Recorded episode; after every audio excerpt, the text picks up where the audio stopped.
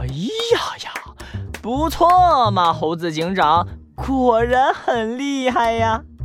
科学坏蛋弗兰熊悠闲地躺在椅子上，他面前放着一台超大电视机，猴子警长和小鸡墩墩的身影出现在电视机里。嗯，接下来该给猴子警长他们一个惊喜了。弗兰熊边笑着边按下了手边的一个按钮。猴子警长身边一台隐蔽的电视机打开了。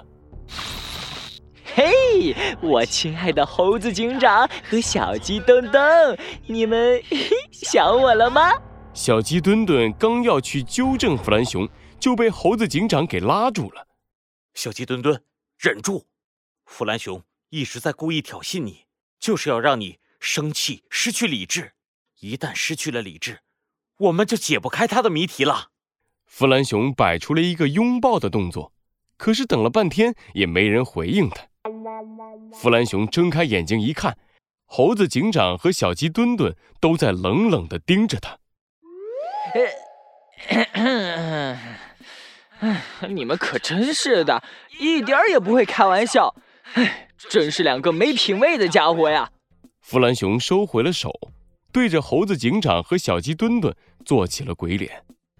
弗兰熊，只剩下最后一关了，你做好进警察局的准备了吗？哎，放心吧，猴子警长，作为最有品位的坏蛋，我绝对信守承诺。只要你能打开下一道大门，我科学坏蛋弗兰熊就在门的后面等着你哦！哦，哈哈哈哈！哼，那就好。就算你跑掉了，我也一定会把你给抓回来的。嘿嘿，等着你们哟！特别是小鸡东东，哎呀，你的名字可真难记呀！哎，不说那么多了，嗯啊嗯啊嗯啊！弗兰熊对着猴子警长和小鸡墩墩抛出了几个飞吻。啊，猴子警长，我忍不了了了！可恶的弗兰熊！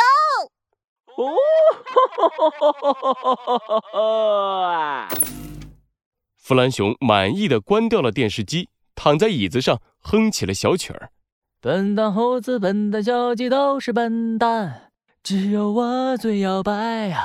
弗兰熊最天才呀！罪恶藏在谜题之下，真相就在推理之后。猴子警长探案记，大对决，科学坏蛋弗兰熊登场。下。啊，猴子警长，你看那里有阳光。猴子警长顺着小鸡墩墩指的地方一看，前面是一个房间，有几道阳光射了进来。我们快过去看看，小鸡墩墩，有阳光的地方就有窗户，没准儿我们可以直接到外面去。猴子警长和小鸡墩墩打起精神，继续沿着楼梯往上走。猴子警长和小鸡墩墩兴冲冲地跑进了房间，首先看到的。居然是好多好多的镜子，这里好奇怪呀！猴子警长，别慌，小鸡墩墩，这肯定是弗兰熊想用来吓唬我们的。我们先找到窗户，看看能不能从窗户逃出去。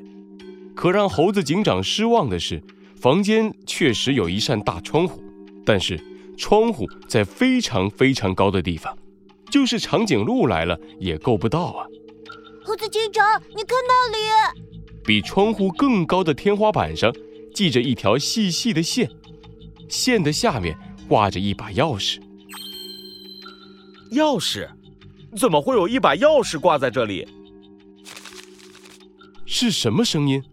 猴子警长和小鸡墩墩马上朝发出声音的地方看去，是一道大铁门，一张小纸片，慢慢的从大铁门的后面塞了进来。猴子警长拿起纸片，打开来一看，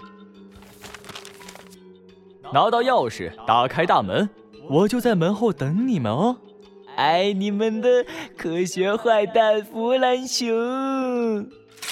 哼，可恶的弗兰熊就藏在铁门后面。